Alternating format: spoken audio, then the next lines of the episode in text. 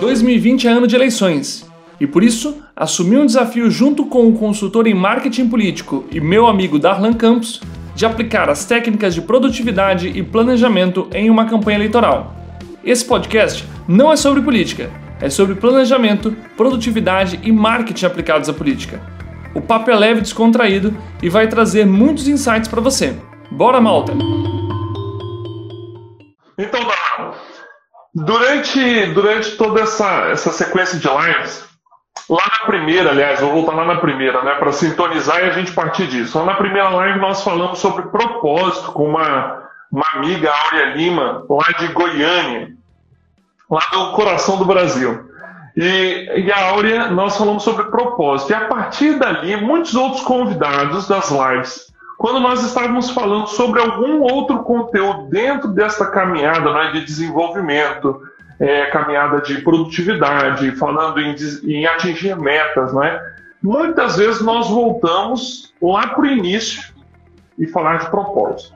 Então, a minha proposta para você não é nós passarmos por essas áreas todas e compará-las com o marketing político, como para nós aqui, falando em desenvolvimento pessoal, o propósito é tão forte o quão importante é para um candidato, um, um atual candidato ou para um futuro candidato, é, o propósito dentro desse eixo político, na sua opinião, cara?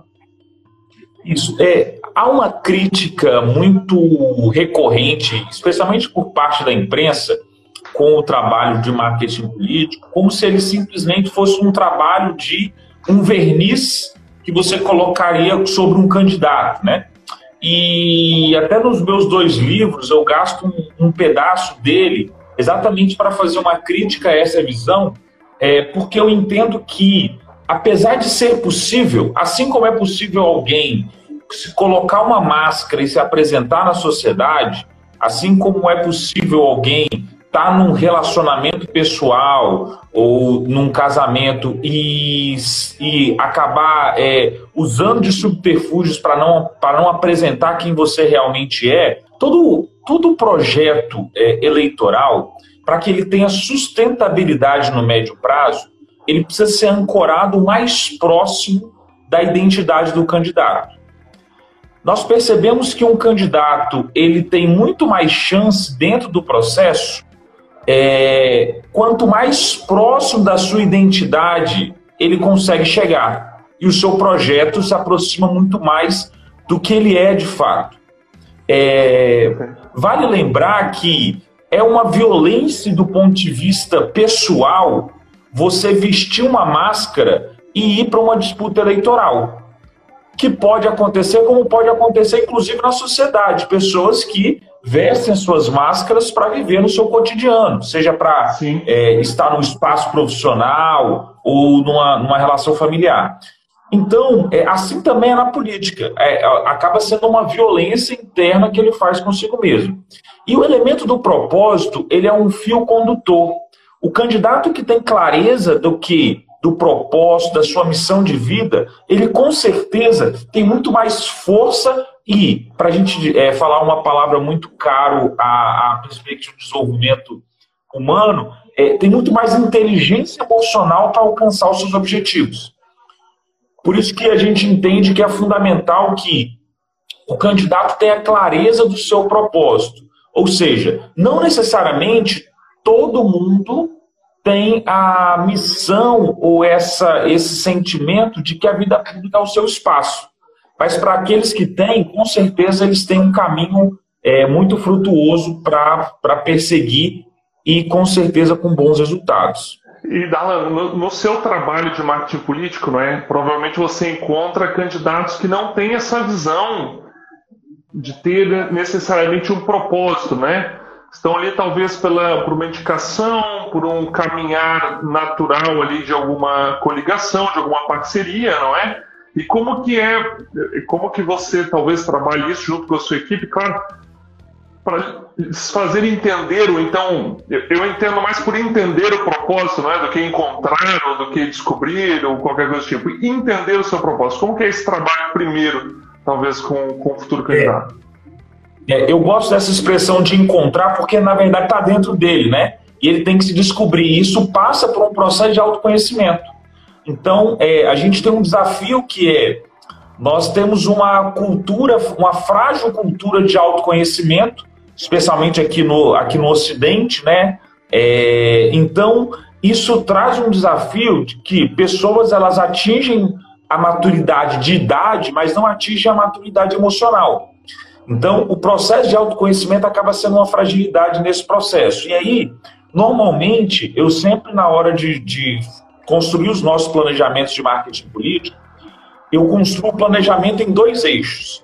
Tem o eixo pessoal, ou seja, é, quais as realidades do ponto de vista pessoal eu entendo que o candidato precisa desenvolver para que atinja o seu potencial. Então, normalmente, aqui vão entrar, por exemplo, é, o candidato ele às vezes precisa de um coach, é, é, uma, é uma dimensão que a gente vai indicar. Às vezes o candidato precisa de um curso de oratória, às vezes ele tem problemas de dicção, uma fono vai ser importante para ele. Às vezes ele precisa entender, ele é um ele é alguém de, do setor privado e quer ir para a área pública, ele precisa entender de gestão pública. Então a gente, então, ou seja, é identificar fragilidades do ponto de vista pessoal e que ele precisa trabalhar nesse processo. Então, uma delas é a perspectiva do propósito, né?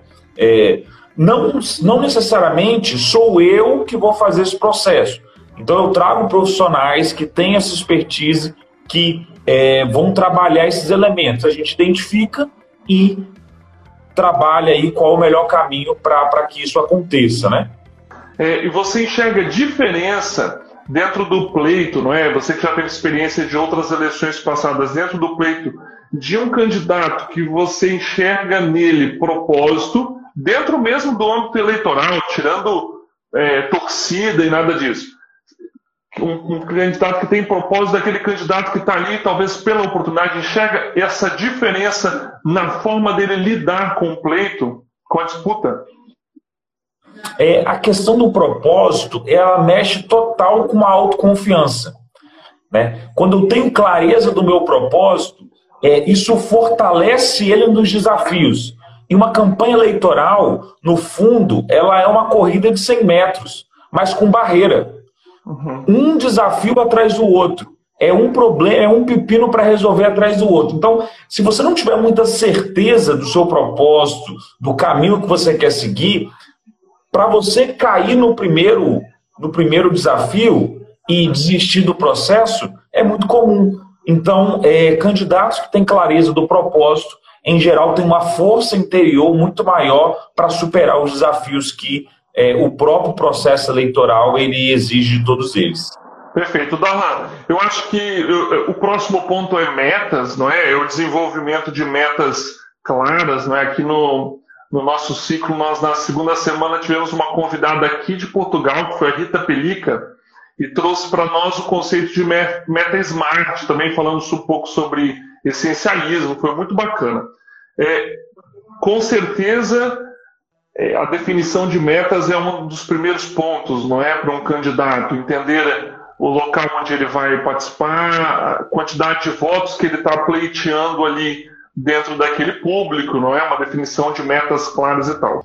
É, eu, eu falo muito para os nossos assessorados que é o seguinte, é, em geral, todo mundo quer fazer como meta a vitória. Então, se eu venci, o projeto foi, foi deu certo, se eu perdi, o, o projeto não deu certo.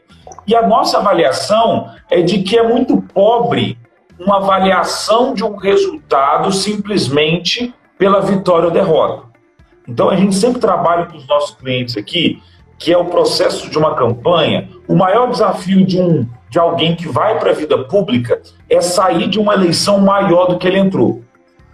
Assim como um campeonato, você pega o Campeonato Brasileiro, você tem 20 times na primeira divisão, só um vai ser campeão.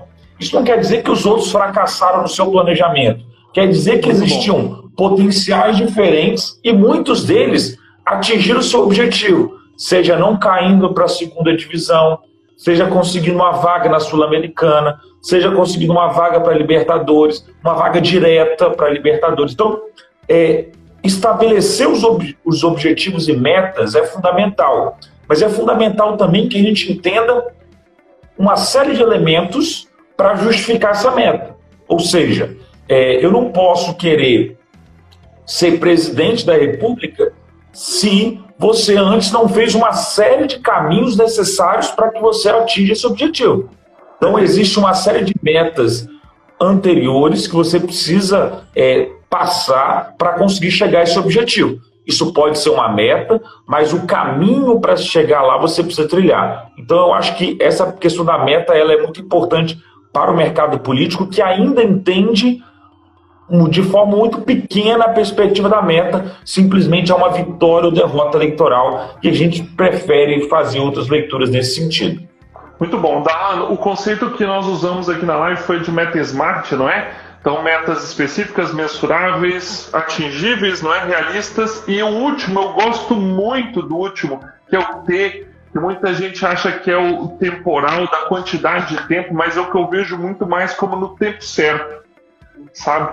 Metas que estão no tempo certo. Talvez dentro do seu propósito, um propósito muito maior, que seja mudar o mundo, ou sei lá, mas eu talvez eu tenho metas que são no tempo certo não é? E que daí eu vou conseguir alcançá-las. Não adianta eu ter, é como você disse, ter a meta de presidente da República se eu não percorrer outro caminho. Mas talvez essa meta vai ser relevante em outro momento da minha trajetória, não é? Então ela tem que estar no tempo certo. E, a minha próxima pergunta era sobre a rotina da Alan. A, a, primeira etapa do ciclo poderoso, considerando que propósito e metas vêm antes, né, eles são a porta de entrada, a primeira é, é rotina. Por quê? No meu entendimento, é necessário uma adequação de rotina para se colocar no caminho de realização. Então, se eu vou se a minha, eu tenho um propósito de desenvolver uma nova língua, uma meta de desenvolver uma nova língua, eu tenho que me colocar numa rotina que propicie eu caminhar todo o desenvolvimento que eu preciso até alcançar aquela meta, não é? E aí a minha pergunta entra no seu tema, é como é a adaptação de rotina de uma pessoa que tem uma vida completamente, talvez, diferente do meio público e que em alguns meses ela também ela não vai estar nem na vida antiga dela, nem na vida futura, que é o serviço público, mas ela vai estar numa, venda, numa, numa vida de, entre aspas, uma grande campanha publicitária, não é? E essa vida pré-pleito, não é? A vida das eleições. Como é que é essa adaptação de rotina para um candidato chegar é, ao sucesso, independente qual seja o sucesso dele, né? Chegar ao sucesso dele. Perfeito. É, a, a, ser candidato é, eu, eu costumo parabenizar muito aqueles que decidem entrar na vida pública para uma disputa eleitoral. Né? É, para o cidadão comum, cidadão médio, é, há uma visão muito negativa da política, mas, por outro lado, aqueles que decidem também entrar na vida pública, eles precisam fazer uma série de renúncias da sua vida pessoal. Então, é, todo o início de projeto nosso é sempre, especialmente eleitoral, ele precisa ser baseado num, numa perspectiva primeira. O cara precisa ter uma, ou a mulher ou o homem precisa ter um ajuste familiar muito afinado. Porque entrou para a vida pública, a sua família entra na vida pública. Então, não tem jeito. Sua esposa, seu marido, seus filhos. Então, então esse, é um, esse é um elemento que mexe com todo mundo. Mexe com a casa, então é, mexe com os horários, então, tudo isso exige uma maturidade muito grande. É, o desafio da rotina é um desafio do brasileiro em geral, que tem uma baixa disciplina, na média. É, é, é um, é um povo com baixa disciplina, para algumas questões, né, pelo menos. Isso faz com que a gente tenha um desafio com pré-candidatos nesse sentido. Então, eu já toquei uma campanha que, por exemplo, uma vez, que eu tinha um candidato a deputado federal que ele tinha dificuldade de acordar no horário. Era campanha eleitoral, ele precisava estar. É, a gente marcava uma ação, uma panfletagem na porta de, um, de uma entrada aqui que você conhece, por exemplo, na entrada da Vale. Então tem que estar lá às 5 e meia da manhã. É se eu quiser não, pegar. Não pega ninguém. Se eu quiser pegar o peão entrando. Então, é, ele tinha dificuldade de acordar. Então, é, a ponto de eu ter que mandar o motorista que, que levava ele de ter que acordar, de dar a chave da casa dele, porque se ele não descer no horário, você vai subir lá e vai, entendeu? Vai subir no apartamento dele, vai acordar ele, é isso. Então, é, é tamanho disciplina. Então, ou seja, esse candidato, qual o potencial desse candidato chegar ao seu objetivo? Não chegou. Né? Então, ou seja, é, ajustar a rotina está ligado a essa perspectiva. Então, se o candidato, se a meta for bem estabelecida, se houver mudança na rotina, isso aumenta o potencial dele alcançar os resultados dentro do projeto. E hoje, na sua, na sua visão, como você trabalha com seus candidatos, há uma sugestão de tempo antes do início da campanha, de fato, de um início de adaptação a essa rotina de campanha, digamos assim? Ou, ou não? Ou é no momento que pode mesmo que começa? Isso vai depender muito do perfil, né? Quando a pessoa já está na vida pública, ele já sabe a dinâmica. O, o desafio é quando você tem alguém que está entrando na política. Então, a pessoa ela é um empresário e está entrando na política. Então, aí você traz um desafio muito maior nesse sentido. Então, isso vai depender muito do perfil desse, desse pré-candidato. Partindo aqui para o próximo, se permitir, produtividade. Não, não, não me aprofundei muito nesse ponto, é, mas tem algo que você coloca que, que muda o jogo com relação à produtividade dentro de uma campanha eleitoral, Darlan? Talvez nos bastidores da equipe do candidato, como é isso? É, é, estabelecer critérios de produtividade é um desafio de qualquer trabalhador. E, é, e uma campanha eleitoral ela é uma empresa. Você organiza uma estrutura para dar conta de um projeto que tem começo, meio e fim. Então você, como é, alguém da área de projeto, de planejamento, sabe bem o desafio que é isso. Então você tem, tem que pensar nos parâmetros iniciais de todo o projeto, estabelecer as metas, toda a estrutura que vai ser organizada, gerenciar esse processo para chegar no final e atingir o objetivo. Então, é, é, trabalhar elementos de produtividade é um desafio. E aí, estamos falando de algo que para a cultura brasileira também é difícil. Né? É, você discutir produtividade com o brasileiro é muito difícil, porque é, tudo é, diz respeito a um elemento de perda de direitos. Então, tem toda uma discussão em cima desse ponto, que é um grande desafio. E nas campanhas eleitorais não são diferentes, uma vez que o volume de pessoas que estão envolvidas nesse processo é gigante. Né? Só para dar um número, nós estamos falando de, na eleição de 2016, foram 560 mil candidatos. Então, assim, é, a, o potencial antes da pandemia falava-se de estourar esse número, podendo chegar a 900 mil candidaturas, né? É possível que com a pandemia diminua um pouco o número de candidatos e tal, vão ficar um pouco perdidos com isso, mas é um cenário bem desafiador nesse sentido.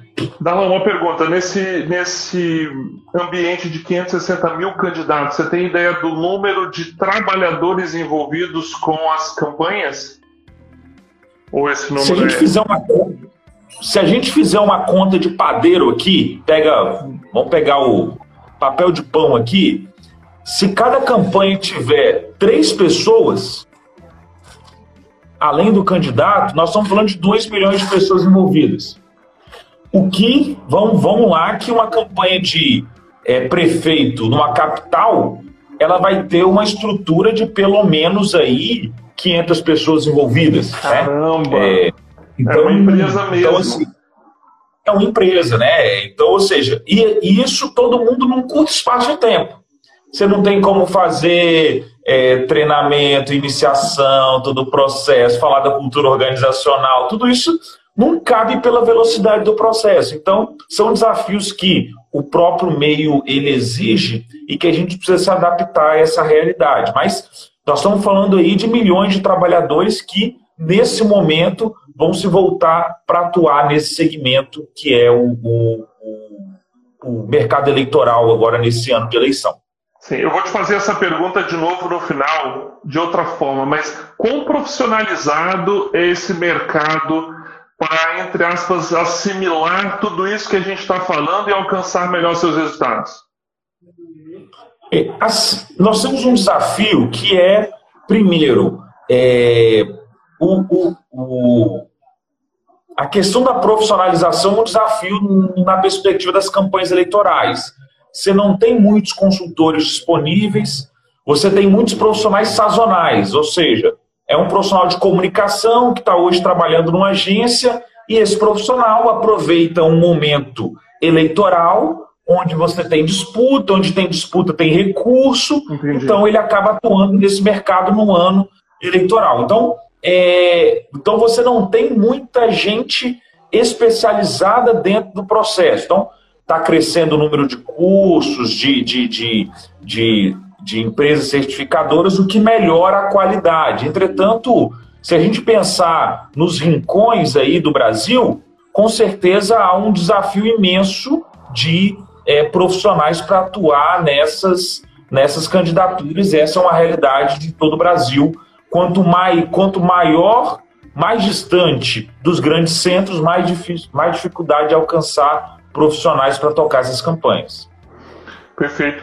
É, nós vendemos isso como planejamento, né? Eu acho que nós falamos bastante sobre isso. Uma coisa que você já falou e que eu queria até reforçar foi a parte do desenvolvimento do candidato, não é? E até falamos um pouco aqui da equipe também.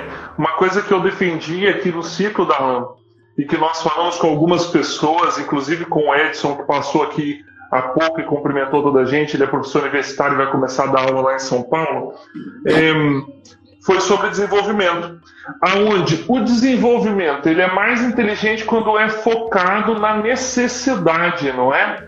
Você falou muito bem sobre isso, né? Que se faz uma análise do candidato e verifica ali os pontos aonde ele necessita desenvolver. Um ponto que toda a gente critica um candidato pós-eleito é justamente isso, né? O quão preparado ele estava para aquela função que assumiu. É uma preocupação do marketing político também desenvolver o candidato para o pós-eleição para aquele futuro vereador, deputado, prefeito, que seja, que ele será depois da eleição?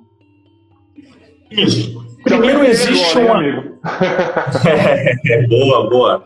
Primeiro a gente tem que. É, é, especialmente depois de algumas das campanhas ali de 2002, 2006, né, Lula, é, houve uma glamorização é, glamurosa, né? A, a, profissão acabou se tornando aí um pouco, um pouco tiete e se deu um quase super não é? É, e se deu quase superpoderes para esses profissionais, quando na realidade isso não, não diz respeito à realidade. Né? O que a gente faz é muitas é propiciar ao candidato esse processo de preparação e ajuste para assumir o cargo. Entretanto, a gente tem que lembrar um elemento que é fundamental é que a política ela não é diferente da sociedade. Perfeito. Ou seja, não existe é, político honesto e sociedade corrupta. Assim como não existe sociedade corrupta e político honesto. Ou seja, assim como você tem gente honesta na sociedade, você tem gente corrupta, você também vai ter no mercado político, assim você vai ter em qualquer área profissional. Dito isso, a gente percebe que a gente pode fazer também um parâmetro que o Brasil ele tem uma baixa uma, uma baixa preço à perspectiva do estudo. Né? É, na média geral, nós estamos falando, por exemplo, que é, a, taxa, a nossa taxa de jovens em idade universitária que estão cursando ensino superior é menor do que a maioria dos países da América Latina. Nós perdemos para o México, Colômbia, Argentina. Então, o brasileiro tem um desafio com a perspectiva do aprendizado. Dito isso, quando a gente vai para a política, também é a mesma coisa. Então, muitos políticos têm uma dificuldade de se preparar melhor para assumir as suas gestões. Por outro lado, existem muitos que se preparam a vida inteira para assumir aquelas funções e a gente percebe bons exemplos aí pelo Brasil. Muito bom, Darlan, muito bom. Darlan, então nós chegamos à véspera aqui do pleito, não é? Ou a véspera de outro momento importante dentro das eleições, você sabe melhor e eu estou aqui só divagando e questionando, não é? à véspera de um momento importante dentro das eleições. Você já deve ter notado isso em alguns candidatos, né? Eu levantei aqui a bola dentro do ciclo que às vésperas de realizar a meta, e pode ser uma grande meta ou uma micrometa dentro dessa nossa jornada, existe um fator que atrapalha alcançar. Estou quase com a mão na taça, mas a ansiedade e o medo, por muitas vezes diante da realização, me fazem voltar atrás e recuar. Às vezes a ansiedade se eu vou conseguir ou não, ou aquele medo do e se eu conseguir, o que, que eu vou fazer com tudo isso? Você já notou isso e como que é trabalhado isso dentro do, da cabeça do candidato, dentro da cabeça da equipe como um todo?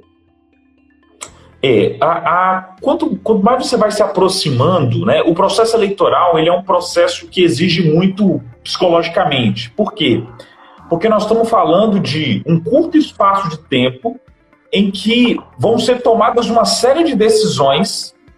Essas decisões nem sempre você tem elementos suficientes para tomar a melhor decisão. Você toma a decisão a partir dos elementos que você tem naquele momento.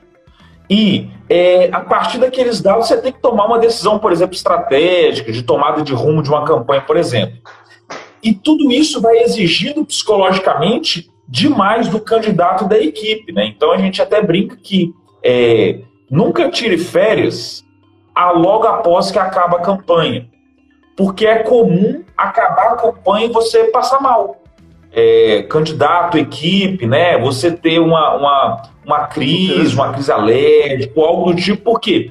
Porque você está num processo de adrenalina, num curto espaço de tempo, que quando aquilo acaba, independente do resultado, o alívio, do ponto de vista hormonal, né, a gente estuda isso e percebe, isso dá uma série de, de, de, de situações que podem levar a um abatimento, né? queda.